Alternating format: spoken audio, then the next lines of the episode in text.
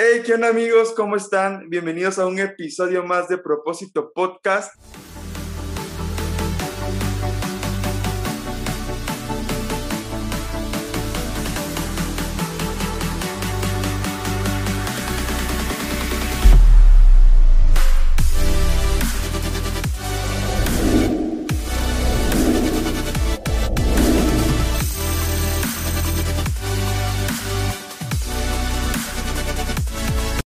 Estamos bien contentos porque tenemos un invitado especial que es Lisandro Pidre. Pues bienvenido, Lisandro.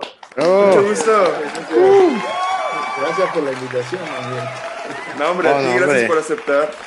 Y pues bueno, como ya saben, aquí a mi lado está Sergio desde Tapachula, Chiapas. Yo estoy desde la ciudad de San Luis Potosí y Lisandro, ¿tú estás desde Querétaro? Sí, estamos cerca. ¿eh? Estamos, estamos, cerca. Pues qué bien, Lisandro. ¿Cómo estás? ¿Cómo has estado, bro? Bien, gracias a Dios, bien, contento, contento por las cosas que el Señor hace, por cómo Él nos sostiene, por lo sencillo y por lo simple, o sea, no necesariamente, eh, no estoy contento porque tal o tal cosa, sino porque sus misericordias son nuevas cada mañana y eso hace que, podamos valorar aún los pequeños detalles de levantarte, tener agua caliente y esas cosas, ¿no? Así que también en, estos tiempos que está complicado todo, donde sobre todo aquellos que por ahí eh, están en esta profesión de la música eh, han batallado mucho, este, aún así Dios nos ha, nos ha sostenido, ¿no? así eh, es. Sí, tienes... Gran presentación, gran presentación. Pues ya le íbamos a hacer la pregunta, ¿no? De, de que normalmente hacemos la pregunta ya como que estandarte de este programa. Y es, Lisandro, ¿tú cómo te definirías? ¿Quién es Lisandro? Eh, bueno, soy un personaje un poco, este, nada más que todo el tiempo lo soy, no es que, viste, se prenden las cámaras y soy alguien y se apaga y soy otro personaje. Soy el mismo personaje en líneas generales.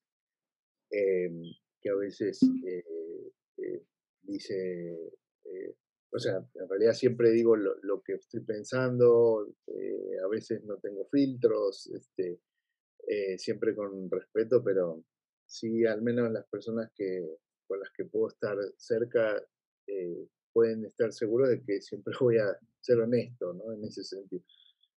Creo que soy una persona honesta en ese sentido también, en lo musical.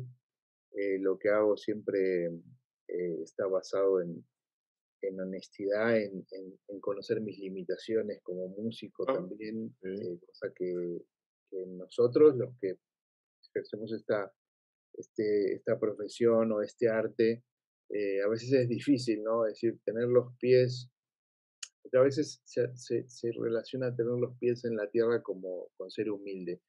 Y no, no solo, no, no, no, lo estoy relacionando a eso ahora, sino a tener los pies en la tierra de estar ubicados, ¿no? También, eh, de, saber que, que, uno está en una constante preparación para ser un mejor eh, siervo de, de Dios, eh, un mejor profesional, em, y eso hace que uno esté siempre dándose cuenta que hay 10.000 mejores que uno en cualquier ámbito de la vida.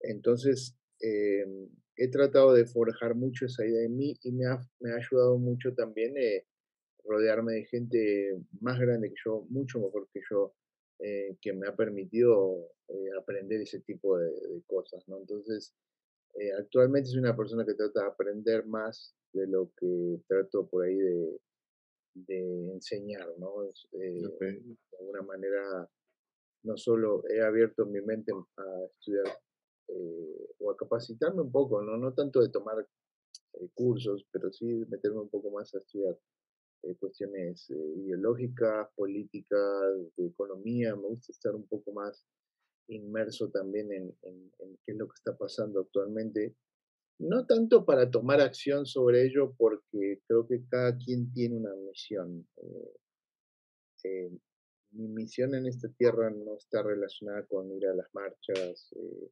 antiaborto, o sea, no estoy para nada de acuerdo, pero no es mi misión en esta tierra y, perdería yo el tiempo si hiciera eso. porque Dios me ha designado una tarea. Y creo que eso es lo que pasa mucho a veces con la iglesia. Pierde el tiempo en un montón de cosas que no son y cuando quiere salir a la calle ya está. Wow. Y aprueban las cosas en el gobierno, ¿no? En la Cámara de Diputados y Senadores. Entonces, eh, estoy tratando de, de, enfocar mi vida en ese sentido. Entonces, en realidad soy una, soy una persona que durante todos estos años la, la regó muchísimo y, y, la única ventaja del error es aprender del mismo, si no es una pérdida absoluta.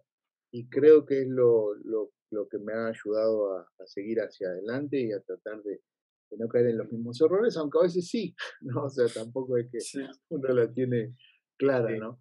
Pero eh, soy una persona que eh, me gusta mucho hacer reír a las personas, eh,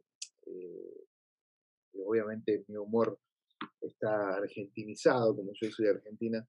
Sí, sí, este, Entonces, me, me, gusta todo eso, me gusta. Y, y, en algún momento me gustaría hacer un, una onda como la que hacen ustedes, humorística, o viste, hacer una onda. Hay tanto por donde cortar, ¿no? Tanta tela por Sí, sí, sí, sí.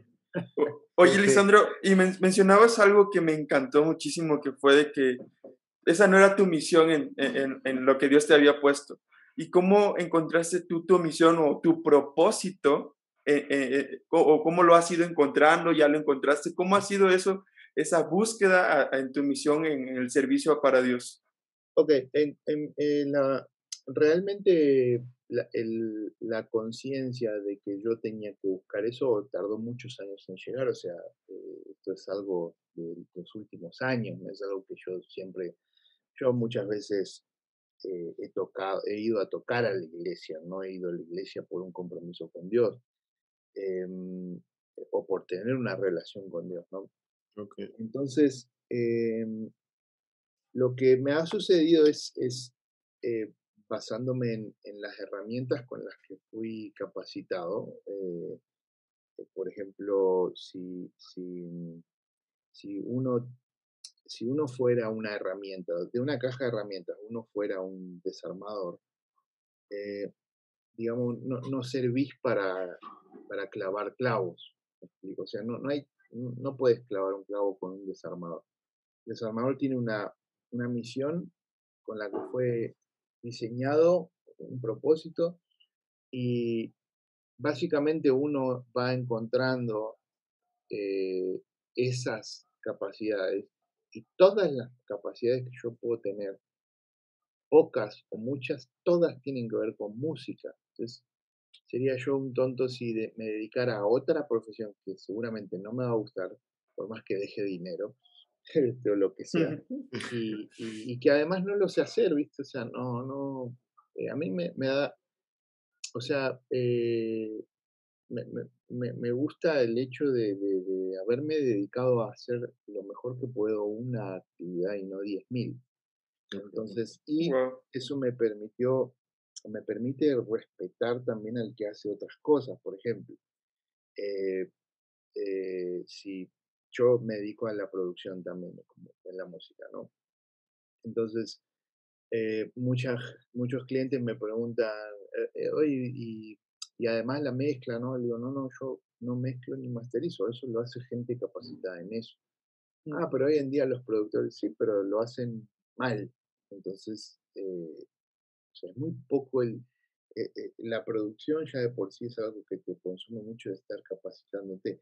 Luego está el piano, que es mi instrumento principal, entonces tengo que estar estudiando. Entonces, para luego ponerme a hacer otras tareas de las cuales hay gente capacitada y hay gente que lo hace mucho mejor que uno, entonces, mejor darle trabajo a esas personas, o sea, ser usados para un medio para decir, no, puede mezclar él, y, me explico, ¿no? Entonces, trato de respetar también eh, la, las profesiones. Entonces, lo que yo sirvo, lo único que sé hacer es esto. Entonces, mi propósito está relacionado a la música. Ahora bien, eh, si te dijera, bueno, la meta final todavía no la sé, no sé el propósito final, pero sé que Dios va, va llevándome a, eh, lo largo de, mi vida a través de caminos que me han, eh, que, han estado rodeados de música siempre, ¿no? Entonces, eh, puedo decirte que si no has descubierto tu propósito aún, como muchos nos pasa, pero resulta que eh, agarras una mesa, estás así, agarras una guitarra, la haces sonar, agarras un micrófono y cantás, haces eso y cantás y haces aquello, te apasiona la música,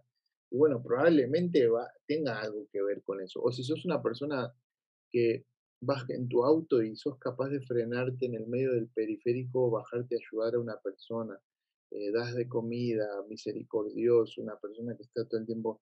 Y bueno, Dios te llama tal vez a compartir en las calles, te, te llama, eh, es decir, también vos podés verte a vos mismo y decir, bueno, tengo estas capacidades. El problema es que a veces uno dice, no, yo no sirvo para nada. Y, la, y eso, es, eso es todo lo contrario a humildad. En realidad, eh, Pablo decía que uno tiene que tener un concepto de sí mismo, no mayor al que debe tener. El tema es que no lo tengas mayor al que debes tener, sino el concepto que sabes que, que puedes tener de vos, ¿no? Y, me interesa mucho que arranquen con esa pregunta porque es, es la clave de las personas, la identidad. Pero eh, eso, eh, todo lo que yo te pueda decir que yo soy es lo que, lo, que hoy en día vivo. Eh, probablemente Dios tenga otro concepto de yo para Dios sea otra persona. Entonces, estoy tratando de mudar este Lisandro a esa persona. Wow, sí, es una transformación que creo que se vive día tras día, ¿no? Encontrando y buscando ese, ese camino en Dios. Y volviéndonos un poco al pasado, Lisandro, tú desde, desde joven, desde pequeño, ¿conoces de Jesús o cómo fue tu, el encontrarte con Jesús? ¿Cómo, cómo ha sido esa relación que conociste con Dios? Eh, mi, digamos, eh, yo nací en una familia que ya, era cristiana, ¿no? Que ya empezaban, eh, entonces uno va a la iglesia como, como nieto, ¿no? No va como hijo de Dios, va como... Entonces comencé a ir. La verdad, em, la iglesia tiene, tiene, creo que tiene un rol social muy importante porque eh, fue en la iglesia donde yo empecé a tocar eh, el piano, la batería también. Eh, si no hubiera estado un templo donde hacer eso, yo probablemente nunca habría podido. una de las ventajas que tenemos los músicos que nacemos o que vamos mucho a la iglesia es que ahí tenés una plataforma todos los domingos para tocar cosa que músicos no, que a lo mejor se dedican eh, a tocar con bandas y no lo hacen porque no está la posibilidad de tocar todos los domingos en un mismo lugar, ¿no? Entonces, eso, la iglesia me ayudó mucho a eso. Pero mi, mi conversión a Cristo eh, ocurre eh, cuando yo tenía casi 10 años, 8 años, cuando yo aceptó Jesús en mi corazón en un campamento cristiano y bueno, a partir de ahí eh, lo tomé más en serio, me bauticé y luego con altibajos, pero gracias a Dios nunca eh, perdí el, temor a Él, ¿no? Nunca perdí el temor a Él. Y, y bueno, la, la, relación se va, la relación con Dios se tiene que ir este, eh, mudando o avanzando según las vivencias de la vida, ¿no? Por ejemplo, si, si vos sos una, por ejemplo, si vos tenés eh, una, una, amiga, ¿no? Que después se convierte en tu novia y después en tu esposa, primero vos le decís, este, no sé, supongamos que se llama Marta, ¿no? Primero le decís Marta. Em, si la conociste en la escuela, primero la llamas por su apellido. Luego que es tu amiga, le llamas Marta, luego Marti, de confianza, y luego cuando es tu novia, ya le decís mi amor, y luego cuando te casás, le, le dirás otro apodo porque conforme vas pasando niveles de confianza, va cambiando los nombres de esa persona para vos, ¿no? Entonces lo mismo pasa con Dios. Dios tiene varios nombres, ¿no? Dios es Rafa, es Missy, Shire. Entonces, conforme vos vas pasando esas circunstancias, como puede ser una enfermedad, vas a conocer a Jehová Rafa, que es tu sanador. Cuando estás pasando un tiempo de, como en estos, de, de escasez, a lo mejor de trabajo, de, vas a conocer a Jehová Jireh, el que te provee. Entonces los desiertos, las dificultades y los problemas te llevan a conocer más a Dios. O si vos querés conocer más a Dios, no lo vas a conocer en una iglesia más a Dios. En una iglesia vos puedes ir a dar, a adorar, puedes ir a levantar cantos, manos, pero el conocimiento de una persona nunca es en público. Vos nunca puedes conocer en una fiesta donde hay mil personas íntimamente a alguien. Vos lo tenés que hacer entrando en tu aposento y en lo secreto, que es donde el Padre ve, dice la Biblia. Entonces, eh, creo que, que conforme estás pasando desiertos, en la intimidad puedes conocer más de Dios. Entonces, cuando tengas un desierto, eh, dentro de tus posibilidades, alegrate porque vas a terminar conociendo un poco más al Padre. Wow, wow, súper interesante. Eh, eh, hay algo súper interesante lo que tú dices. Conocemos a Dios, de, digamos, a, a, las distintas fases de Dios, ¿no? O sea, a, distintos nombres, ¿no? El que te sana, el que te provee. Y es algo muy cierto porque a veces estamos y nada más nos centramos en, la, en el tormento o en la situación en la que nos encontramos y viene Dios y nos ayuda sobre eso y ya decimos, ok, Dios es el que me provee, es un Dios proveedor, Dios es el que me sana, es un Dios sanador, pero qué, qué fuerte es de que así mismo se reconoce que al final de cuenta, en la prueba en la que estés hay como una alegría, porque llega un momento en el que tocas fondo y conoces a Dios. Digamos que es como que la parte buena de, de lo malo, porque dentro de eso te lleva a conocer a Dios y es como que el cambio que tienes, es como que te pusieran así. Así que siento yo que es algo muy impresionante lo que tú nos dices y de igual manera todo lo que nos has dicho, o sea, desde que empezaste con cómo eras a definirte, con qué es lo que haces, es algo sumamente interesante lo que tú dices también de que Dios, estás tratando que Dios te muestre como ese camino, como, como que hacia dónde te quiere llevar y siento yo que es algo bonito reconocerlo, es algo, algo hermoso el, el, saber y estar consciente que a pesar de que mucha gente te ha de conocer y tal vez dicen, no sé ni quién es, pero he escuchado su música, porque así llega a pasar. Y a pesar de todo eso, tú no pierdes el camino y tú estás consciente, como tú decías, ¿no? Tienes los pies en la tierra de quién eres, hijo de quién eres y te mantienes así y buscando, buscando el cambiar y renovarse cada día, ¿no? Porque muchas veces nos encasillamos en de que, ponte en, el, en tu caso el piano, el teclado, con, igual, de que aquí soy bueno y nadie me saca de aquí, pero tú, tú, o sea, tú mencionabas eso de que, ok, si Dios me está utilizando en esto, tengo que hacerlo mejor, pero también buscas renovarte y, y, y, y transformarte conforme la Biblia dice que tenemos que eh, estar transformándonos conforme al varón perfecto, como a la altura del varón perfecto.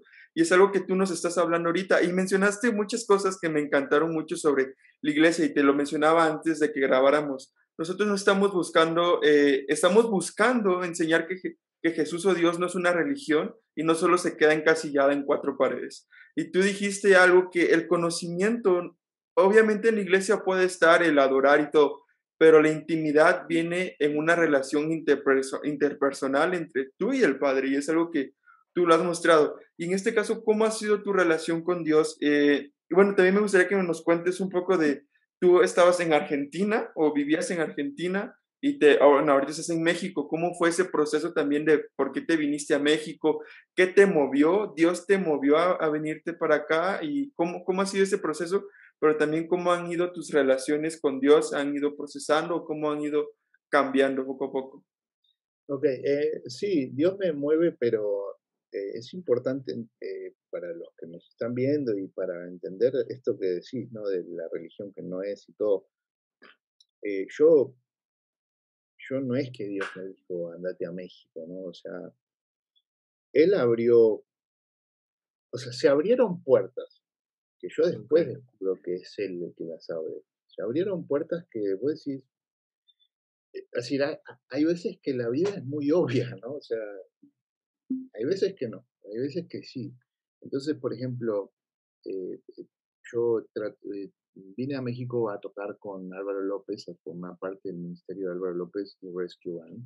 Entonces, cuando yo estaba en Argentina, estaba muy frustrado porque yo no podía ejercer la música, yo tenía que trabajar de otra cosa para vivir.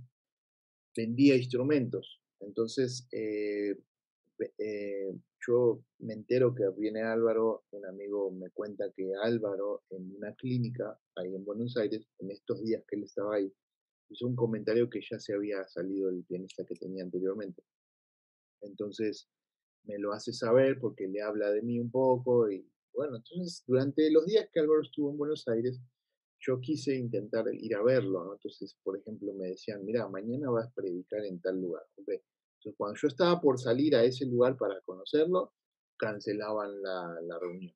Cuando estaba por ir a un asado, que, a una carne asada que le iban a hacer, lo cancelé. Todo fue así.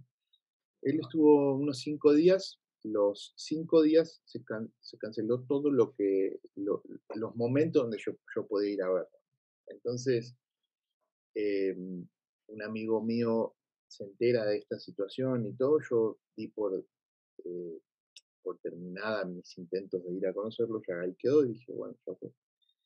Y mi amigo logra llegar a él y le dice, mira, yo vine solamente a hablarte de un amigo mío que ha, ha estado buscando estos días, pero nunca pudo encontrarte y yo sí pude. Entonces le habló de mí, entonces Álvaro vino al local donde yo estaba trabajando. Entonces se dieron una serie de situaciones que solo Dios puede hacer una cosa así. Eh, eh, no solo eso, ya una vez que yo estaba acá, yo pensé que iba a ir acá a tocar y realmente tocar fue fue una de las bendiciones a lo mejor más pequeñas de todo un inmenso eh, tesoro, como fue conocer más a Dios, buscar más a Dios, rodearme de gente como Álvaro, que es un hombre de Dios tremendo, eh, eh, formar mi familia, conocer a mi esposa, o sea, son cosas que son mucho más grandes que el hecho de sentarme detrás de un instrumento, ¿no? Sí, sí. Entonces, así, el proceso fue, fue, dolor, fue difícil, no por, por, por cambiarme de país, porque eh, o sea, no me costó adaptarme a México, es una, una, una cultura eh, muy bonita, parecida en algunas cosas a Argentina, entonces eh, lo, lo, que me costó fue el trato de Dios, de, de, la personalidad, o sea, yo también venía con, con, con, con, mañas propias de la, que, se, forma, se forjan en la iglesia, lamentablemente. Eh, para, para, el que por ahí está viendo y demás, es, es muy importante. Mira, te, te, voy a dar un ejemplo así muy descolocado, pero tal vez sea más fácil para entender. Ah, dale, bro. Con, con todo esto del aborto, ¿verdad? Que saben, están al tanto de todo lo que sí, sí, sí. Lo que, lo que las, los que están a favor del aborto dicen, utilizan una palabra que es la interrupción del embarazo. ¿no? Y cuando vos analizás la palabra, ¿no? los, los pensadores de hoy lo, te lo mencionan, dice, no puedes interrumpir un embarazo, porque la interrupción, según la, la definición de la palabra, eh, requiere que es un proceso que es interrumpido para una posterior reanudación. ¿Ok? Si yo te interrumpo ahora, mientras estás hablando, la idea es que después continúes. ¿Ok? Entonces, ¿qué pasa? Cuando vos en vez de decir matar un bebé, asesinato, eh, terminar, decís interrumpir, es más bonito, suena más lindo. eso se llama eufemismo. Entonces, en, en, la, en el cristianismo nos encantan los eufemismos, porque la iglesia no es el templo, sino que somos nosotros.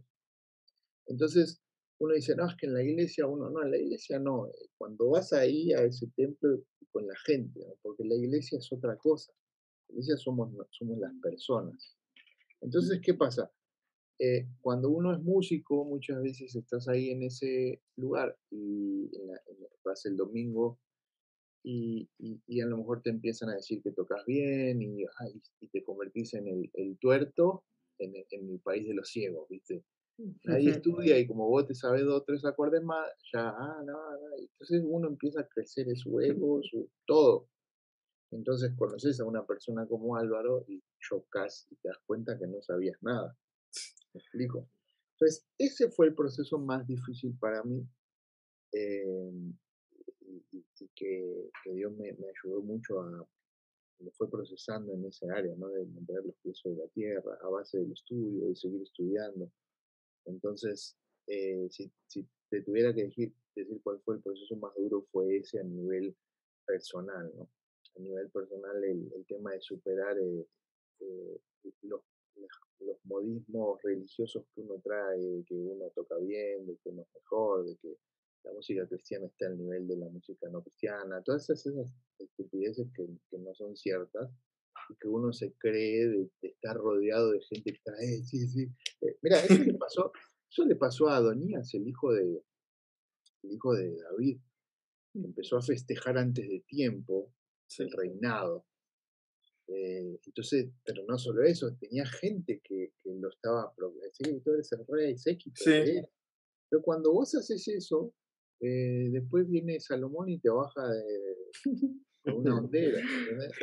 Entonces, eh, todo eso para mí fue muy fuerte y, bueno, eso ha sido lo más difícil para mí. Todo, todo vino a raíz de, estudiar la música y que Dios me procese a través de esa Wow, bro, neta, qué, qué padre lo que nos cuentas. Porque, si te soy sincero, men, o sea, yo, es, yo, yo te admiro un charro, men, y yo te sigo un buen.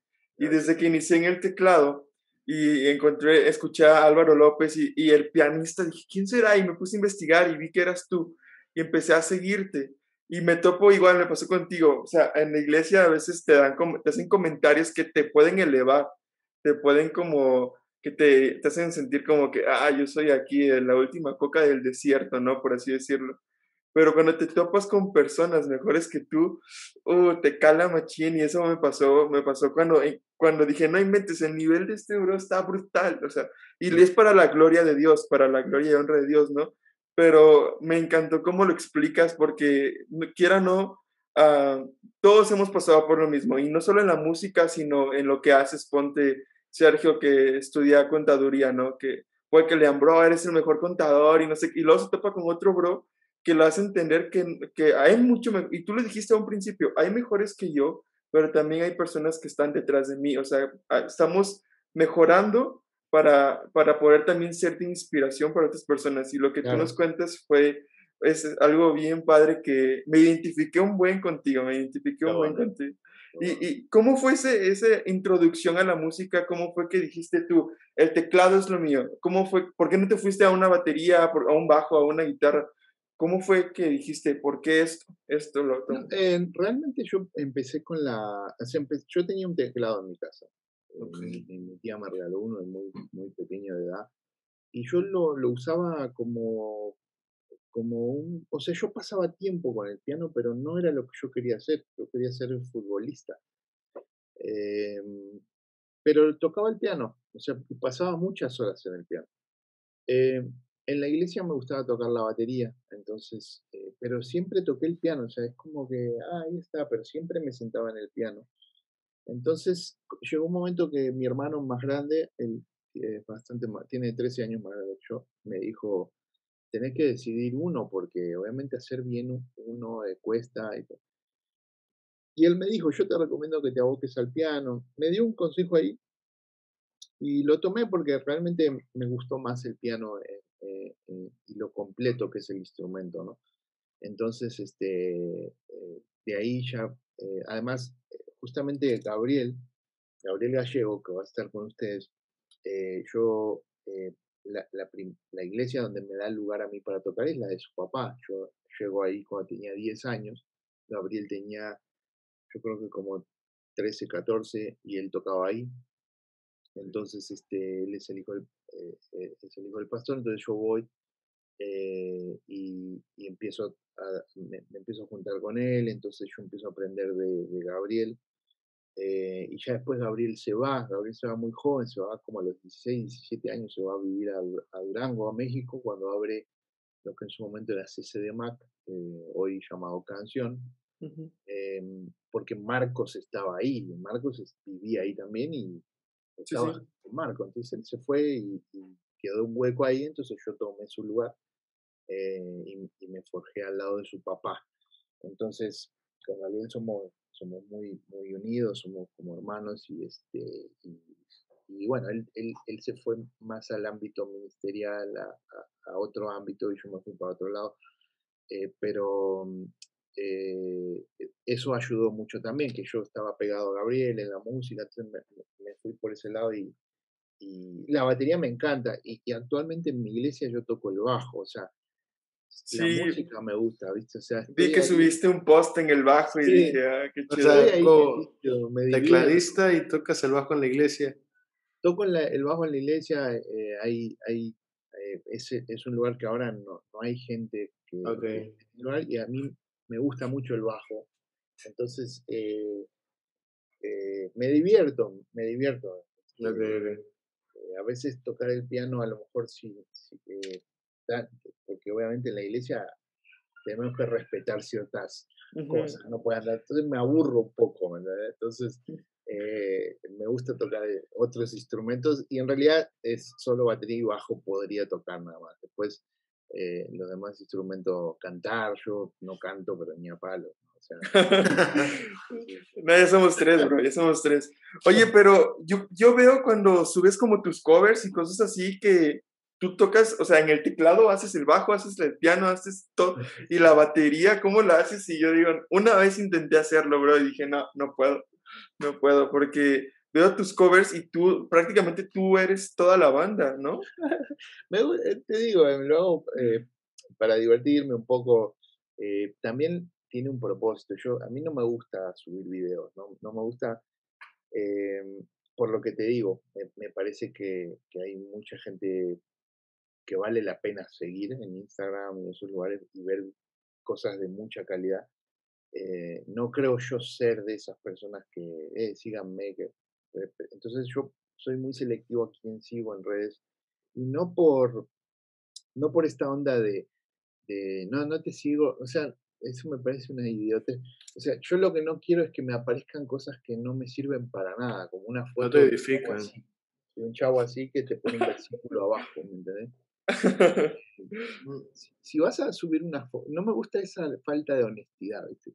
Si vas a subir una foto tuya, no pongas un versículo abajo para tapar que, que que te dio un momento de, de, che, vean que salí bien, loco, salí bien. o me gusta a mí cómo salí, entonces ahí está la foto. Eh, pero no, va la foto con, eh, persigue tus sueños. claro, persigue tus sueños porque dice la, pará, loco. Dale, ya me quemaron. perdón, ¿eh? no sé O sea, no, no, yo prefiero, como te digo, eh, seguir gente que, que, sube cosas que, uy, qué bueno que está eso, sino, y a los famosos, ¿viste? yo soy fan de, de, fan en un punto normal, ¿no? de Silvestre Stallone, me gusta seguirlo al tipo y ver lo que pone. Eh, eh ¿Por qué voy a seguir a Pepito que sube puras fotos que no ninguna me, me genera nada, ni, ni, tengo ganas de opinar de la foto, ni le voy a dar un like porque sí. Entonces, eh, este, creo que lo que hago yo trato de subir videos así, ¿para qué? Para generar alumnos, es decir, gente que diga, ah, pues quiero aprender, entonces me hablan y es trabajo. Sí, sí, sí, sí, Yo vendo cursos, tengo una serie de, cosas eh, de aprendizaje, este, a mí me sirve por ese lado. Eh, de hecho, perdón que te interrumpa, abajo van a estar, en la descripción van a estar todo, todas estas redes de que los cursos, yo he intentado querer comprarlos, pero a veces me salen algunas otras cosillas y digo, nada, pues me tengo que emplear. Pero yo estoy tratando de ahorrar para comprarme esos cursos y abajo van a estar, para los que estén interesados, ah, abajo va a estar eh, todo, todo esto. Bueno, perdón, continúa, perdón. Eso, viste, trato yo de, de, subir, eh, entonces mi, mi, esposa es la que más me, eh, insta como a subir eh, cosas para, para, generar este movimiento de, redes, porque están los algoritmos y todas estas cosas que em, yo soy, no me gusta, si ustedes ven, la mayoría de mis posts siempre salgo con la misma ropa, ya eh, a mi esposa no le gusta eso obviamente porque la onda del contenido uno va cambiando, o sea, pero yo soy súper, en eso soy súper arcaico, ¿viste? No, no me siento incómodo, viste, de subir la foto del Starbucks y para que todos vean que voy al Starbucks. O sea, todas esas cosas a mí me... viste, eh, ya estás quemando a Sergio bien machín. Ahora, si yo, si, si yo, subo una foto de Starbucks, pongo vine a Starbucks, ¿me entendés? O sea, tipo, así es como que que la foto diga realmente lo que, lo que estás haciendo. Sí, sí. Lo, que, estoy pensando, ¿no? O sea, entonces, em, eh, eso, o sea, entonces una de las cosas que encontré que a lo mejor era algo un poquito distinto era hacer la batería con el teclado, como lo hago de muy chico, porque este, eh, la, eh, o sea, en la iglesia de, Gabriel, de su papá, este, habían comprado una, una porta estudio que es, es es una grabadora de cuatro canales, como si grabaras en Logic o en Pro Tools, pero solo cuatro. Pero esto era cinta digital, cinta ah, este, análoga del cassette. Entonces yo grababa ahí el piano, después el bajo y después iba tocando la batería y cada vez más y más. Entonces, cuanto más empecé a escuchar música de bateristas como Álvaro, traté de, de bueno, el chiste es, ser, es divertirme y, bueno, que la gente vea algo que se ría, que viste, diga, uy, qué, buena onda que hace esto, ¿no? Sí, sí. No, oye, y eh, si no es, no quiero ser indiscreto, pero tu esposa es la hija de Álvaro López, ¿no? sí. ¿Y, cómo estuvo eso? ¿No te costó ahí con Álvaro de cómo estuvo todo ese proceso? Sí, costó bastante eh, en cuanto a, al, cuanto más seriedad tomaba todo, obviamente es más difícil, ¿no? Pero ahora que yo tengo una hija, pues, lo entiendo, o entiendo bien eh, la situación. Además, él, él yo eh, soy una persona, eh, me lo dijo, siempre me lo ha dicho y me lo volvió a, a decir hace cuatro o cinco días, soy como un hijo para él. Entonces, muchos años juntos, muchas cosas vividas juntos. Entonces, eh, e, el tema de ahora ver qué onda con su hija, ¿viste? Y no perder a, un hijo, sino ganarlo. Entonces todo eso también hizo que él se pusiera más estricto, ¿no? Entonces pues, respetamos todas las, las indicaciones, este, obedecimos en todo lo que había que obedecer. Eh, y bueno, gracias a Dios todo culminó en, en, en, el, en la en la, luna de miel. ah, está bien, la rompiste, pero no. Oye, tienes, tienes dos hijos, ¿no? Tienes. Eh, sí, sí, sí, hace dos meses y medio nació mi hijo y, una nena de un. Ya va a cumplir dos años el próximo mes. Qué padre, bro, qué padre. No, pues qué chido. Oye, ¿y cómo se llama? Y ahorita estabas tú en Rescue Band con Álvaro López y saliste de ahí, de la banda, y ahora eh, en qué estás, he visto que haces producciones, eh, has tocado así, pero ahorita en qué estás, ¿En cómo, qué proyectos tienes? Mi, trabajo es, es, actual es producir música para la gente que, artistas, cantantes, etc. Y eh, lo último que hice es para un ministerio que se llama Prócora. hice dos discos, uno se llama Altar y el otro se llama Enigma. Este último además eh, fue doble porque es un disco de estudio y además fue un disco orquestal. Entonces, eh, el diciembre del año pasado fuimos al World Trade Center, en el Pepsi Center, y, dirigí la orquesta, este, todos los arreglos y las composiciones. Sí, vimos la foto, estabas así con... Sí, ah, con la batuta. Todo eso se hizo en, el estudio aquí, entonces, eh, toda la parte musical. Entonces, em, a eso me dedico y, estoy de suplente con, con Noel Shahris, de Sin Bandera. Ok, ahí está Jesús Molina, ¿no? Ahí está Jesús Molina. Sí, sí. Eh, entonces cuando él por X o Y no puede ir, ahí voy. Y este y con Alexander Hacha también. sí, eh, también lo vi. Con Alexander Hacha. Eh, Alexander no toca tan seguido. Entonces, no, no, no es que es todo el tiempo estoy de gira, ¿me entiendes? Estoy, estoy ahí em, y, y en lo que es música de, de películas y de, de, series y todo eso. Como bandas sonoras, ¿no? Bandas sonoras, sí. Oye, ¿y, ¿y cómo fue que Dios te abrió las puertas en este medio? Porque, perdón, es, es un poco difícil entrar en esto. Eh, te lo comento porque... Eh, medio? Eh, de, de poder relacionarte con con el nivel de músicos a los que te relacionas. ¿Sí me explico? Eh, ponte, porque no cualquier persona va a tocar con Alexander Hacha o con Noel Charis o con Álvaro López. ¿Cómo Dios te abrió las puertas ahí? Eh, ¿cómo, ¿Cómo fue eso? Bueno, lo de Álvaro, como te digo, yo no tuve nada que ver porque nunca pude yo. fue un amigo el que te ayudó. Un amigo, exacto, que Dios lo tocó y le dijo, hace esto, y fue, lo hizo. Entonces fue Dios. Siempre es Dios promoviéndonos, no, no, siempre es Dios. Pero eh, en el caso de, Álvaro, Dios usó a una persona que nunca supe. Y en el caso de, por ejemplo, Noel, em, yo tengo una muy bonita amistad con Jesús Molina y, este, él está en un proyecto mío y de mi esposa eh, que, que, nos ha dado Dios también, que se llama Clama, que es un, sitio de, de, aprendizaje de música, de concursos. Entonces él está ahí y, y nos hicimos muy amigos, realmente muy amigos. Entonces, eh, eh, él me recomendó a muchos trabajos. Cuando él no puede asistir a alguno, hace una semana me hablaron para ir a Dubai a tocar. Este, porque él no podía, entonces me recomendó a mí. Entonces no, no pude tomar la, el trabajo, tuve que decir que no porque era, tenía que irme 10 meses eh, ganar mucha Bueno, a ganar bien, pero la bronca es que son 10 meses eh, solo y yo tengo familia y yo ya no haría esas cosas. Sí, sí. Digamos que estuvieras soltero, que estuvieras casado pero sin hijos, a lo mejor y sí, ¿verdad? Sí, por supuesto, pero, pero no, no ahora no, uno extraña mucho. Eh, eh, es, es Hay otras prioridades que ya tienes actualmente, por así decirlo. Exactamente. Exactamente. ¿Y, cómo, has, perdón, cómo has aprendido a manejar esas prioridades?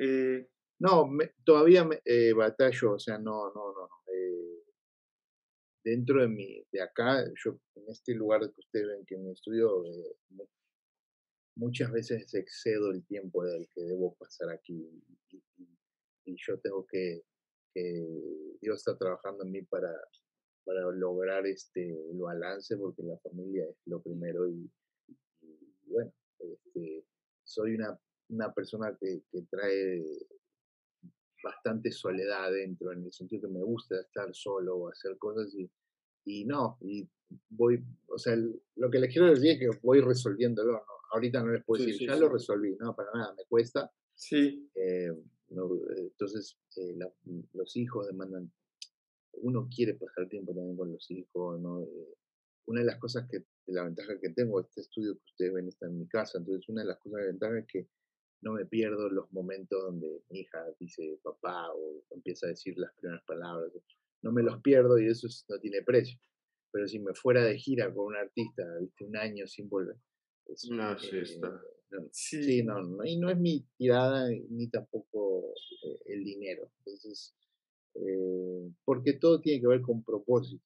No, uno no hace las cosas ni siquiera por, por ese tipo de cosas. Entonces, eh, Jesús me ha recomendado en todos esos trabajos y uno de ellos fue con Noel. Entonces, hubo una fecha que se armó, entonces Jesús no podía ir, fui yo y pegué buena onda con Noel y Noel es una persona increíble.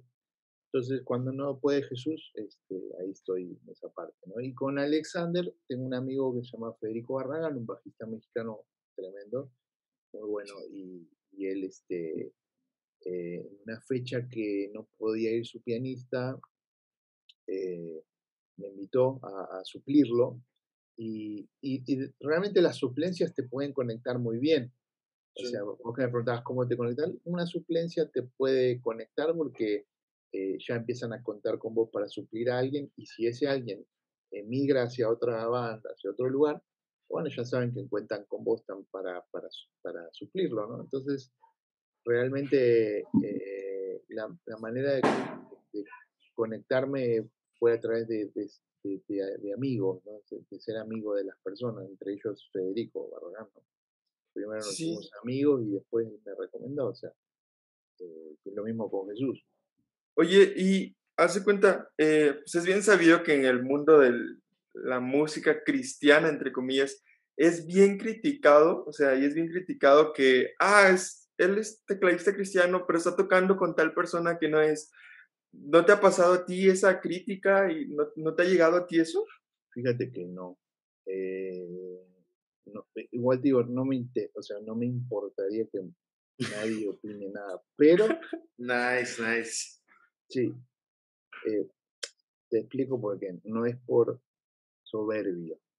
Cuando alguien me da un consejo, ayer mi esposa me aconsejó cosas que tenían que ver con este tema de lo secular. Pero eh, yo tengo que agradar a Dios, no al hombre, porque eh, para eso lo que hago es mantener mi vida lo, más tratando de agradarlo a Él y obviamente consulto con personas, con mi pastor. No, no estoy diciendo que yo voy por la vida agradando a Dios y no, nadie sabe de qué, a qué hago. O sea, yo tengo un, pastor al que yo le rindo cuenta, que siempre está al pendiente. Eh, y mi esposa eh, también es parte de, de, esta, de esta búsqueda de la decisión correcta, ¿me entiendes? O sea, si mi esposa no está de acuerdo en algo, yo es muy difícil que yo diga, no, pero lo hacemos igual, o no, pero voy igual. O sea, es parte de un equipo que uno hace, ¿no? Sí, sí. Eh, pero no me, no me ha pasado al menos. Lo que me pasó fue de haber subido un video de un cover de Michael Jackson. Ah, está buenísimo, yo lo vi. y, y, y, dos, tres le dieron dislike al YouTube, una cosa así, y uno puso... Eh, pero sabes que eh, hay como ciertas constantes que se dan que, que, que, en vez de yo afligirme por, uh, mira lo que puso, me da vergüenza gente por ejemplo, el nivel de ortografía del que te va a criticar es indirectamente proporcional al tamaño de la crítica que te va a hacer. O sea, si te va a mandar al infierno con la crítica, va a escribir infierno con H, eso te lo aseguro. Entonces, para arrancar ya te hace mal leer cómo escribe su crítica. Dos, la crítica está siempre basada en las mismas cosas que, sacadas de contexto como no pueden salir dos aguas de una misma fuente, por ejemplo. Esas estupideces, viste, que, que, o sea, la estupidez es quitar de contexto sí, sí, eh, eh, algo cuando, eh, el contexto del capítulo está hablando de la lengua, de lo que uno habla. ahora, a nadie, a todos nos gusta más apuntar y en vez de decir, loco, sí, sí, mira, te voy a decir algo. Si yo, si vos Emanuel, empezás a tocar mañana con Daddy Yankee. y cuando al día siguiente te, te acostás con 15 minas, 15 mujeres que te presentaron ahí, no fue ni Daddy Yankee, ni el reggaetón, ni eso, fuiste vos. Y fue tu corazón. Y eso ya lo tenías en tu corazón. Por eso, a los 18, 19 años, los pastores batallan para explicarle a las mujeres que se vistan decentemente. no te vistas tan apretadas. Pero eso ya lo tiene en el corazón. Eso ya está ahí. Por eso dice, sobre todo cosas guarda, guarda tu corazón porque es vida. Porque del corazón, dice la Biblia, surgen los malos pensamientos, las, eh, las cosas pecaminosas, salen del corazón.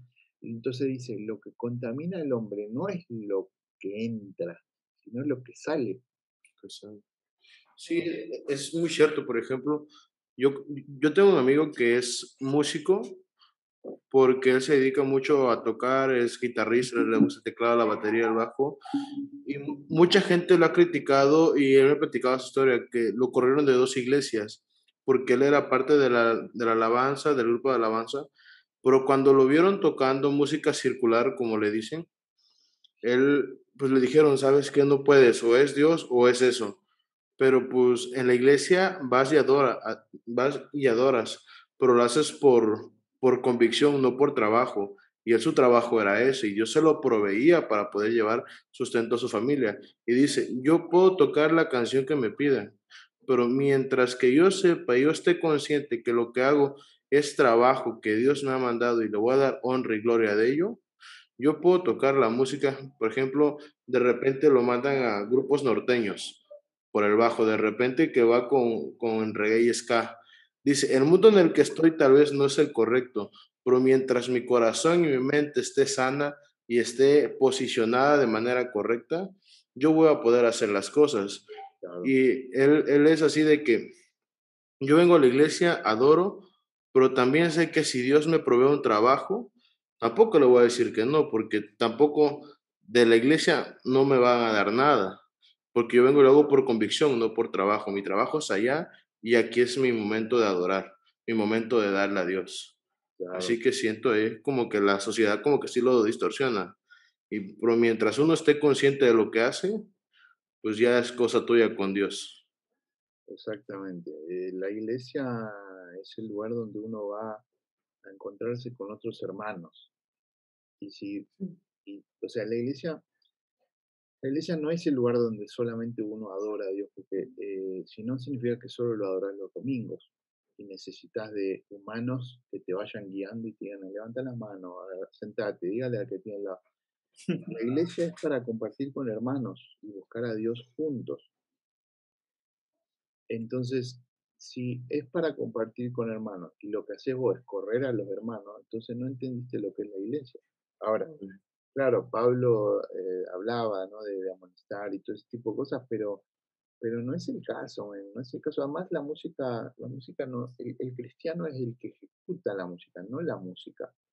Eh, yo te digo, yo eh, estoy firmemente convencido de que así como así como un, porque hay que entender que, que la Biblia habla del hombre, del hombre de adentro, el varón, ¿no?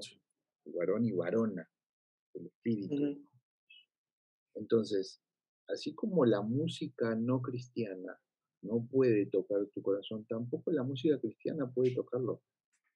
¿No es cierto? La música no puede tocar tu espiritualidad. Eso es una es Dios el que, el que te da espiritualidad, el que te da entendimiento. La música es, un, es una herramienta, es un conducto, eh, pero, pero eh, si yo, puede, puede ser una inspiración, una frase de una letra o una melodía que te haga, que te quebrante por dentro, pero, pero realmente la persona que está buscando ser un espíritu conforme, con el corazón conforme a de Dios, eh, uno sabe bien, porque si no, no podrías vivir en esta tierra, no podrías comprar alimentos. Por ejemplo, vos sos contador, imagínate, has estudiado eh, distintos pensadores económicos, distintas escuelas, eh, has estudiado el liberalismo, has estudiado el anarquismo, has estudiado todo eso. No podrías estudiar a ninguno porque ninguno es cristiano. Eh, tus maestros, tal vez alguno era un adúltero. Y bueno, vos no crees que él te enseñe a adulterar. No, pues si yo me pusiera en contexto para criticar quiénes son mis maestros, pues así eso vamos, pues sí, ¿verdad? O sea, eso es verdad. Ahí viene el libro albedrío y el saber identificar. Exactamente. Entonces, eh, pero el tema es por qué los que te corrieron o los que corrieron a tu amigo no se dan cuenta que ellos tampoco podrían transitar el mundo eh, basado en ese principio ridículo. Yo prefiero decirle a una persona que ya no esté, no sea parte de la música de la iglesia porque no estudia el instrumento. Okay. Y ahí vas a tener varios expulsados en, muchas iglesias. Un chorro. Pero decirle eso porque está tocando música. Ahora, eh, si, si no puedo, no me, no me gusta que estés tocando con esa banda como la norteña, ¿por qué no dejas ese trabajo y yo te lo pago? La iglesia te lo paga. Exactamente. no, esos no se tocan, esos diezmos, esos no. Entonces, eh, por eso te digo, yo cuando veo las críticas en ese sentido, o sea, no me importan. Eh, me importa si me criticara Alba, ¿entendés? Un tipo que ha logrado todo en la música y además toca toca impresionante. Sí. Si él me hace una crítica, eso me importa, pero si la crítica me la hace una persona que no estudió, que no sabe de música, que, que escribe mal, ¿sabes por qué le hago tanto énfasis en la ortografía? ¿Ustedes saben cómo se mejora la ortografía? Leyendo. Entonces no lees la Biblia si no tenés ortografía. Wow. sí, no, la verdad es que sí, la verdad es que yo mejoré mucho mi ortografía por lo mismo, porque Digo, pues, no te habla vos, ¿eh? No, no, no, no, sí, lo sé, pero fíjate que, yo tenía... No, es que sí, o sea, en, español eso me enseñaron. Eh, no, pero... Para poder corregir ortografía, lee. Y me decían, por ejemplo, en español me decían, léete el diccionario. Empieza con la A, empieza con la B, para que vayas viendo cómo se escriben las palabras, qué significan. Sí, sí. No, a lo que yo iba es que hace cuenta tenía 11, 12 años y yo tenía una ortografía pésima y mi relación con Dios como que no era la mejor. Y cuando decidí empezar otra vez em, a leer la Biblia y todo eso, me empecé a dar cuenta de muchas palabras y tienes muchísima razón. No lo había visto yo desde ese punto de vista que tú nos estás dando. La, la, la, lo, que yo creo que, que, lo que a ustedes les ha dado carga de, de demostrar que no tiene nada que ver con la religión es es, somos los hombres que hemos sido parte de todo esto de buena fe, de buena fe, nunca, nunca de mala fe, pero hay muchas cosas que están distorsionadas, que están sacadas de contexto. De, yo te voy a decir algo, yo, yo creo que el evangelismo, por ejemplo, eh, no debe ser lo primero que un cristiano debe hacer. Eh, y lo que se nos predica en la mayoría de las iglesias es que hay que evangelizar a quien sea. Y no es así, yo no estoy de acuerdo con eso y te explico por qué. Si yo hice una oración de fe, ¿eso me hace salvo a mí? Para nada. Lo que a mí me va a hacer salvo es dar fruto frente a Jesucristo. Eso está en, Juan 15. Si no, entonces, Señor, te acepto, y mañana me, me, acuesto con mil minas, me drogo, vivo robo, hago mil cosas, al cabo recibí a Jesús a través de una oración. Entonces, no hay ningún lugar donde se diga que uno es salvo por una oración. La oración es un es el paso A para dejar al Señor que entre a tu vida y, pero la, la neta es que vos tenés que empezar a cambiar, a hacer cosas. Entonces, ¿qué pasa? Eh, eh, si yo soy de esas personas que solo me quedé con lo de la oración, no doy fruto, no cambio, soy el mismo arrogante de siempre, vivo diciendo las mismas malas palabras, pero, pero Dios me ama porque la gracia, y sigo, soy el mismo. ¿Con qué capacidad crees que yo puedo ir a predicarle a otra persona y hacerlo mi discípulo? Porque dice ir y hacer discípulos. Sí. No dice ir y evangelizar, Entonces, Estamos mal. Es ir y hacer discípulos. Y para que haya un discípulo, vos, si yo voy y te hablo a vos, Sergio, eh, hermano, ¿querés aceptar a Jesús? Sí, sí, aceptar. Bueno, ahora tenés que empezar a caminar, tenés que ser discipulado, ¿querés? Sí. Si vos me decís, no puedo, estoy con el, trabajo, la familia, pero yo ya voy a empezar a venir los domingos. Eso, para mí, no te hace salvo. Porque la iglesia está llena de esa gente. Por eso, los que no son cristianos ven cómo nos conducimos y dicen, no, pues, ¿para qué? Si voy a hacer lo que, es, lo que él hace, pues ¿para qué? Exacto. Eh, yo en este ámbito es algo que con Álvaro lo hemos conversado mil veces. Si vos ves en Rescue Band, participan muchas veces músicos que no son cristianos en, los discos, pero son finísimas personas y tocan bien. ¿Entendés? Entonces, sí, sí.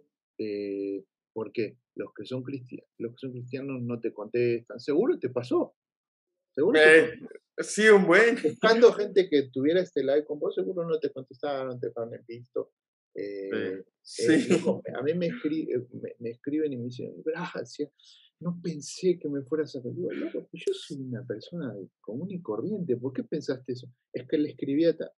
Bueno. Sí, eso te iba a decir justamente así para pues finalizar, te iba a decir que, no, pues gracias por aceptar, porque créeme que de los 30 que les escribí, solo 5 o 6 me han contestado y, me, y de esos 6, 4 me han confirmado. Entonces, y cuando, y de hecho tú fuiste el primero en contestar. Y cuando vi el mensaje dije, wow, qué padre estaba, no me la podía creer. Me acuerdo, salí del cuarto y fue decirle, mamá, ¿sabes qué me contestó? Y estaba bien emocionada. Pero, o sea, tienes muchísima razón y creo que muchas veces como cristianos, si así nos podemos llamar, eh, nos creemos más de lo que somos, nos jactamos y, y, es porque la misma iglesia lo ha hecho, ¿sabes? O sea, la misma iglesia influye mucho en eso. La, la gente, la gente influye en eso. De que, ah, y te sientes como en las nubes. Si te pones a pensar, eh, así como te doy el ejemplo de lo del evangelismo, por ejemplo, eh, porque muchos, o sea, si esto lo ve gente, pastores, me van a excomulgar, pero no, de verdad digo, no me interesa porque te estoy dando, te estoy dando Biblia, te estoy diciendo ir y hacer discípulos. Sí. sí. ¿Qué es hacer un discípulo? Tiene que haber un maestro y tiene que haber un, alguien, o mejor dicho, un discípulo, un discipulador, un discípulo. Entonces, eh, eh, entiendo que vas por las vas a las cárceles, vas a, pero tenés que discipular a la gente y llevarla a que dé frutos, si no, no, no, estás llenando la iglesia solo de gente, no de hijos. Y cuando hay una pandemia se te vacía la iglesia.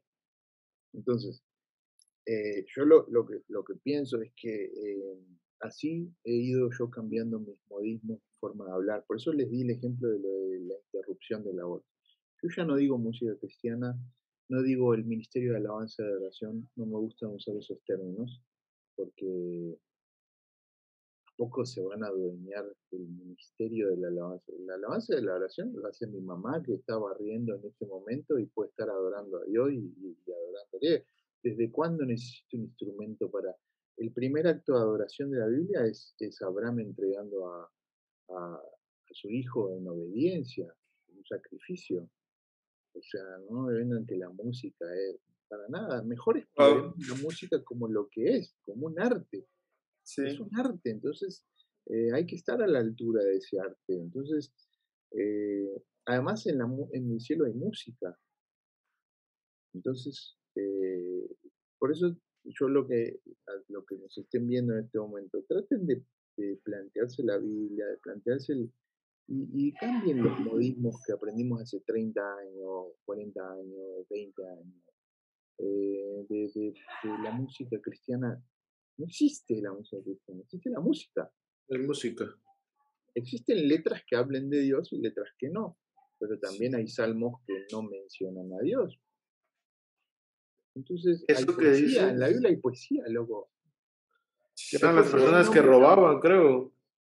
¿Eh? En la Biblia se mencionan de que eran los policías o eran los recaudadores de impuestos, supuestamente que era la gente leal porque la entregaba al rey, pero pues eran los que, no, ¿cómo decirlo?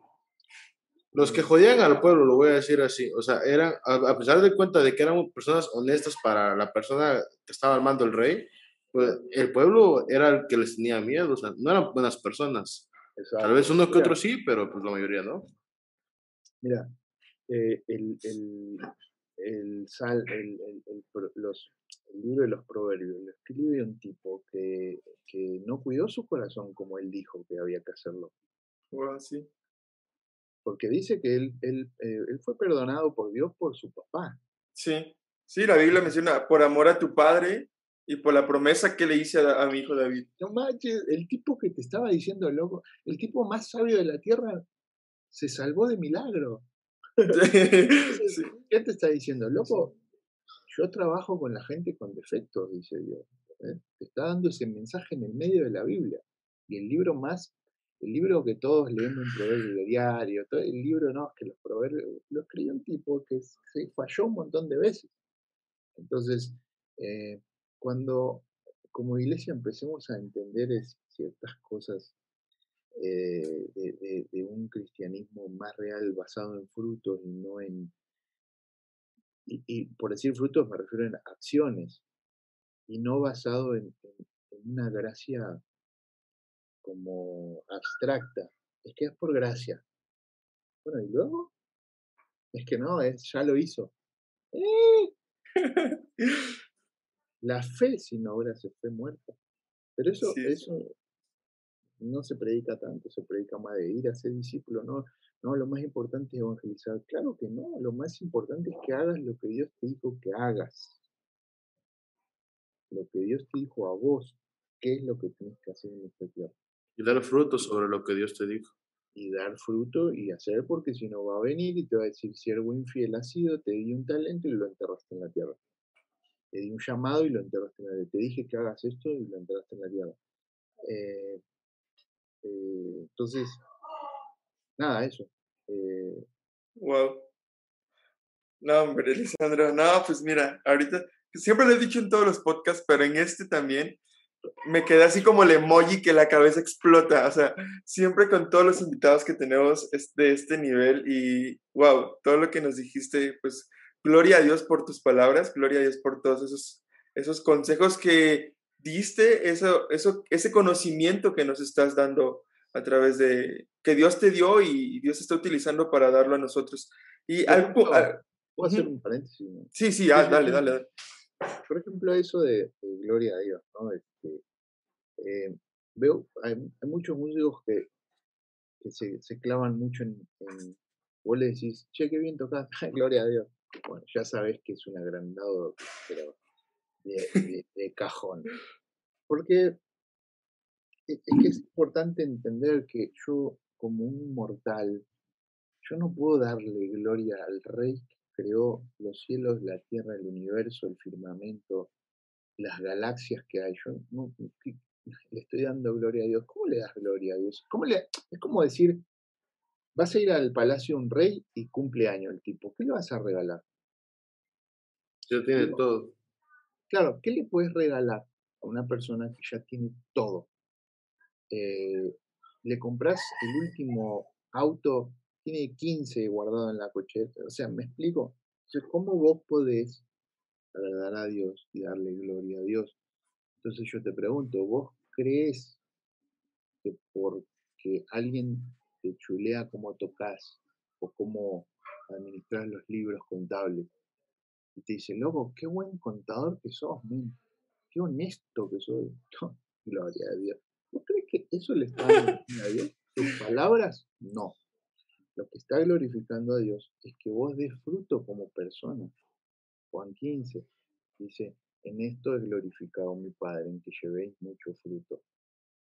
Entonces, si vos sos un excelente músico y decís gloria a Dios, gloria a Dios, me están felicitando. No, la gloria es para Dios, para mí no. Si saliendo, bajándote el piano, sos la misma persona de hace 10 años atrás, con los mismos hábitos, la misma no hay fruto, entonces nunca glorificaste a nadie.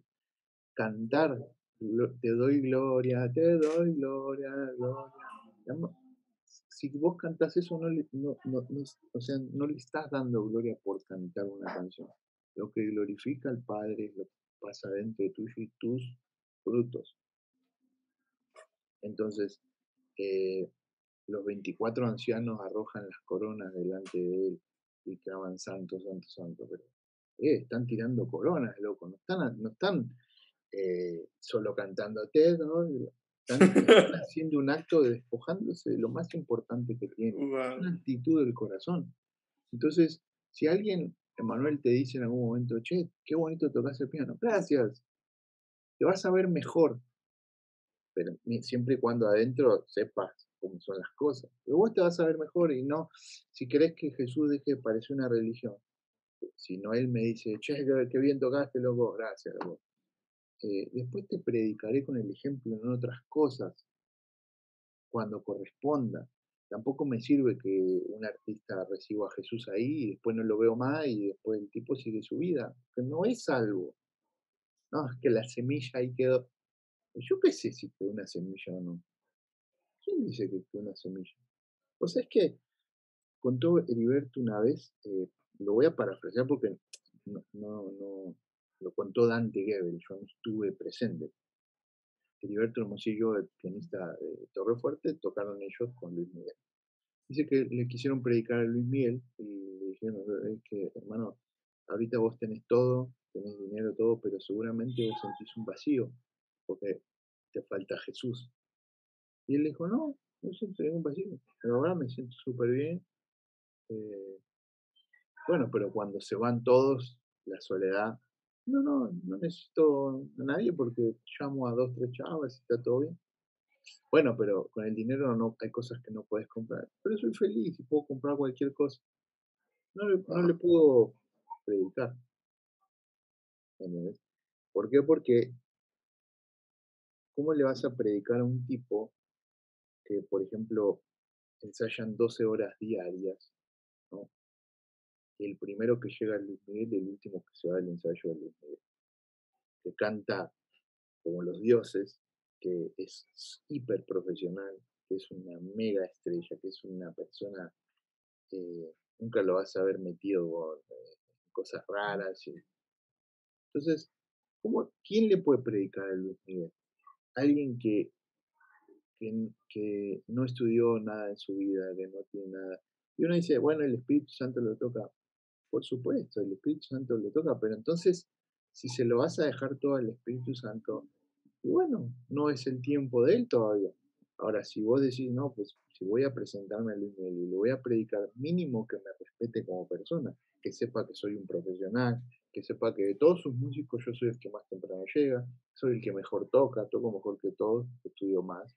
Entonces ahí por lo menos vas a llamar la atención de la persona. Entonces cuando yo venga y le diga a Luis Miguel, hermano, vos necesitas a Cristo, el tipo primero va a decir, pero ¿quién me lo está diciendo? No, es un músico que yo respeto. A ver, entonces con Rescue One, nosotros arrancábamos los conciertos así, tres, así luces, ta, ta, ta, así, la gente así con, con los celulares. Entonces, había gente que puede decir, ay, que no, pero eso no es para Dios. La idea de eso era romper el ambiente para que la gente ya conectara y se quedaron así. Y después terminábamos tocando Tu Fidelidad, canciones bien simples, pero arrancamos, porque muchas veces tocábamos en universidades donde hay puro músico, gente profesional, entonces no podíamos ir con alabaré, ala, o sea. Ok, sí, sí, sí. Romper como la monotonía que se traía. No, no. algo diferente, pues, a pantallar, o sea, que algo que no se lo esperen para que digan, a ver qué está pasando. Exacto, para decir, a ver, ¿qué, es eso? Entonces, eh, nada, eso, me parece que, uno tiene que ir adoptando la cultura del cielo, la cultura del cielo no, es, no es este, muchas veces lo que vivimos aquí en la tierra. No, sí, obviamente no. Gloria a Dios, nada, no es cierto. no, no puede decirlo como en, tanto uno va cambiando su forma de pensar, porque dice renovados. Y decime vos si no vas por iglesias que tienen 50, 60 años y ves gente que nunca se renovó, ¿me? que siguen con sí. sí. Bueno, nunca se renovó. Entonces, renovados sin amoldarnos a este siglo. Pero sí hay que renovar la cabeza, Entonces, eh, si vos todavía decís gloria a Dios, pero adentro es porque te alegraste, la gente decía, eh, mi corazón saltó de alegría, este, dice cuando se enteró la, eh, la mamá de Juan el Bautista de, sobre Jesús, o sea, hay expresiones que, como por ejemplo, todos oramos al principio de los alimentos, si no orás, o sea, realmente los judíos oran al final de comer. O sea, yo creo que el Evangelio es otra cosa, Pero bueno, no, no quiero irme tan, tan hasta. No, está genial, ¿no? Está genial, estamos aprendiendo un chorro de, lo que nos, nos enseñas.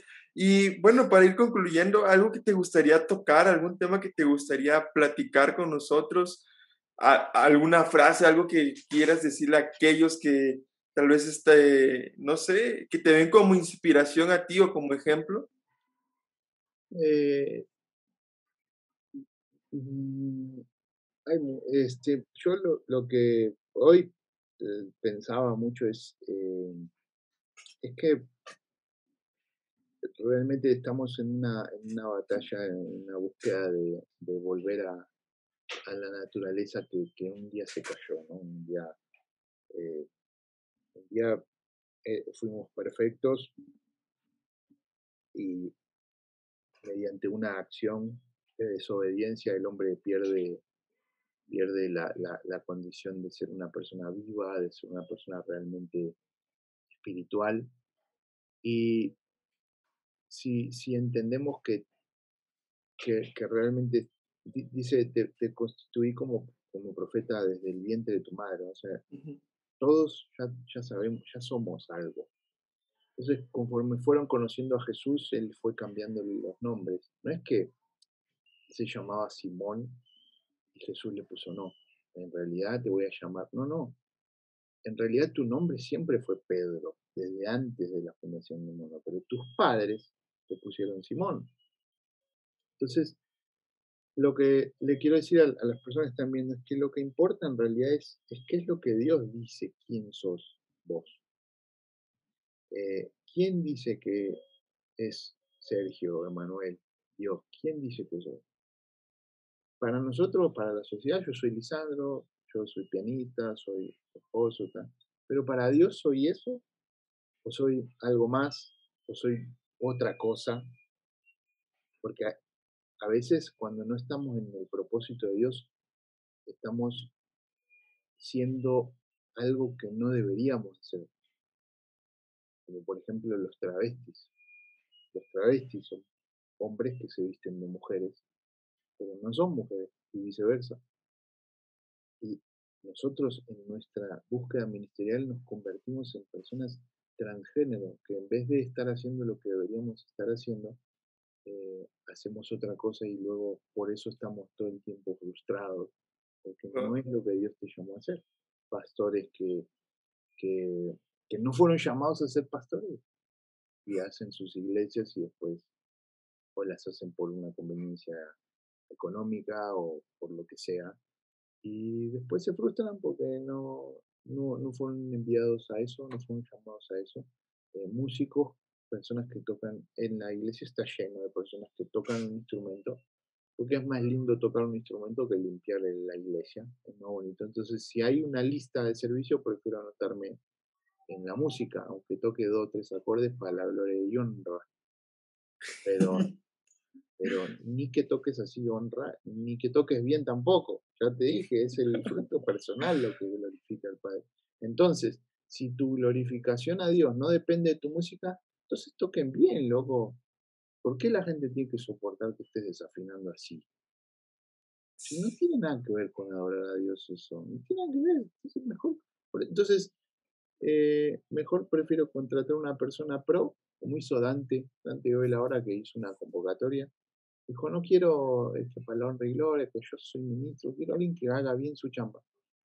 Eh, algunos se habrán rasgado las vestiduras, por eso está en Reyes, loco. Si, vos ves en Reyes, segunda, eh, primera Reyes 6, creo que es, o segunda Reyes 6, Salomón construye el templo. El tipo va a hacerle un homenaje a Dios como nunca había existido sobre la faz de la tierra. Eh, y dice, traedme pues a alguien que labre la madera, que trabaje la piedra. Y fueron a buscar gente de otros pueblos no, no, o sea, él no quería hebreos o judíos que amen a Dios, que traigan y que trabajen. él quería los mejores. para hacerlo mejor. El producto final era para Dios.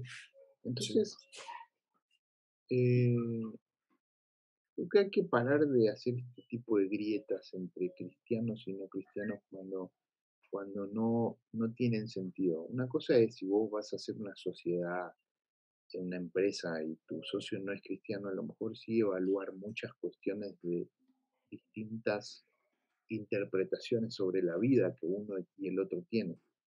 Pero si vos querés pintar la iglesia, vas a hablarle al hermanito que es cristiano porque pinta, pero pinta horrible y no estudió eso y no le gusta, o vas a ir a contratar a alguien, ¿sos cristiano? No, soy adulto y fumo. Pero pintas bien, sí, como pintame el templo de la iglesia, porque no vas a caer. Si, si, todo eso estuviera realmente santificado, caeríamos todos muertos cada vez que subimos a la plataforma. No sé por qué no le gusta llamar plataforma o escenario. No, el lugar santísimo. Lugar santísimo, estaríamos todos muertos, loco. O sea, Sí, pues, prácticamente, digamos, lo santo, o por así decirlo, es la conexión que nosotros hacemos. Es un lugar, es un escenario que tal vez te sirve en ese momento para crear la atmósfera, pero al final de cuentas, quien uno lo hace es uno mismo con la conexión que, que tiene con Dios. Al final de cuentas, no es el lugar, es uno. Y eso hay gente que no lo entiende y dice, no lo vayan a pisar, no vayan a tocar, no vayan a estudiar, porque es un lugar sagrado. Al final de cuentas, lo sagrado es la conexión que tenemos con Dios, que de cierto modo a lo mejor respetar, pero tampoco hacerlo de que no, de que no, no, tenga nada, pues. Exactamente. El otro día, el otro día alguien me preguntó por Jesús, el otro día, el año pasado, eh, eh, en un live. Eh, sí, no, ¿cómo ves? Porque Jesús, por ejemplo, ¿cómo, ¿qué pensás vos, me dicen, de esto de, por ejemplo, cuando el talento es mucho, por ejemplo, Jesús Molina, y luego se ve como una desconexión de Dios y como que el talento, y digo, bro, pero ¿con qué tope uno puede decir que alguien está desconectado de Dios? O sea, por sus frutos, es la única manera. Y le digo, ¿a poco más decir que vos ves frutos a través de Instagram de las personas? Lo que menos vas a ver. Eh, imagínate que las redes sean netas. Mañana subís una, subo yo una foto así con otra mujer, así, por ejemplo. ¿Me entendés? Mi amante acá, sí, estoy batallando. Pero eso no existe en las redes. ¿no? Subís una foto con la familia y todos y un versículo abajo.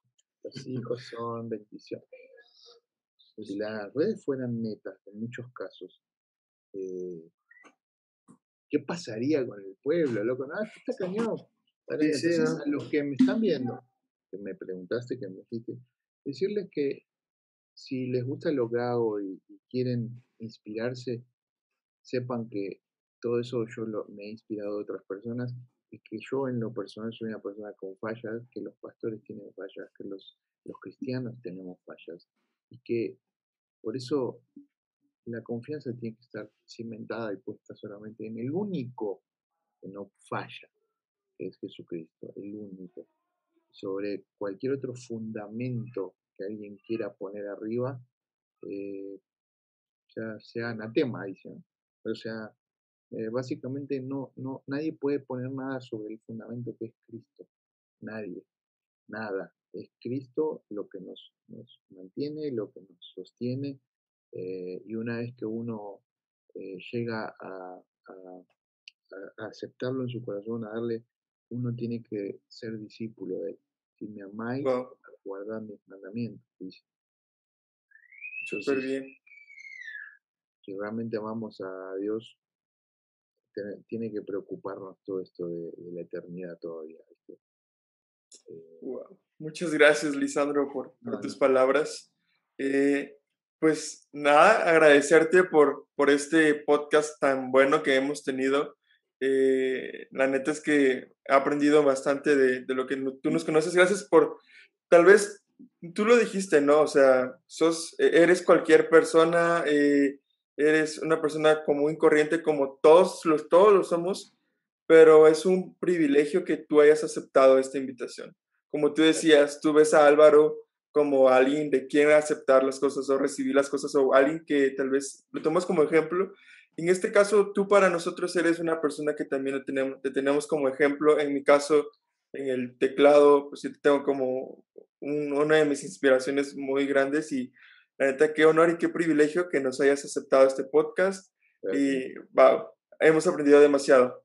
Qué bueno, qué bueno. Estoy para servirles este, y bueno, aprovechen este espacio que Dios les, les está abriendo para, para hablar de esto, no solo a los oyentes, también muchas veces los que los invitados, eh, es bueno que les recuerden que, que, hay gente que a lo mejor no contesta, hay gente que a veces no cuesta que te contesten y, también a ver si reaccionan un poco, porque vos le escribí, hay un músico que se llama Federico Melamán, un bajista, mundial, Le escribí, me contestó y grabé con él una, una canción. No me quiso cobrar al principio hasta que yo escuchara cómo él había grabado. Eh, y después le he escrito a otros cristianos, estoy esperando que me contesten también. Así que eh, eh, digo, ¿por qué le hablé? Si hay mil músicos mejores, ¿por qué le hablé? Entonces, nada, eso. Muchas gracias por, la, por el espacio. ¿eh? No, no, a hermanito, de verdad, muchísimas gracias, Manuel. Y un gusto haberte conocido. Yo, yo, la verdad, yo de la música muy poco y del teclado mucho menos. Y la verdad, de lo mucho poco que he logrado ver en, Instagram que se me va dando, se me hace, te me haces una persona, una persona interesante de conocer, de platicar. Y siento que tal vez contigo en otro contexto, con un café, con otra, en una charla sería, una, una, una, charla genial, fabulosa. Eh, sí. Igualmente, igualmente. Sí, sí. Muchas gracias, verdad. No, Muchas gracias. Así que pues, ya saben amigos, los que están escuchando, están viendo esto. Eh, esto fue otro episodio más de Propósito Podcast. Ahí abajito en la cajita de descripción van a estar las redes o los links para los cursos de, de Lisandro para que puedan checarlo. La verdad, es algo bonito el aprender un instrumento. Igual las redes de Evangelio Juvenil, las de Manuel, las mías. Este, y pues nada, espero les haya gustado. Ya saben que si no lo pueden ver en YouTube, pueden escucharlo en Spotify, en Google Podcast y en, iPod, y en iBox Podcast. Así que pues nada. Y todavía estamos solucionando lo de Apple Podcast porque todavía no se nos da, pero muchísimas gracias a todos. Muchas gracias, Lisandro. Y pues nada, esto fue Propósito Podcast. Nos vemos en el siguiente episodio. Bye. Bye.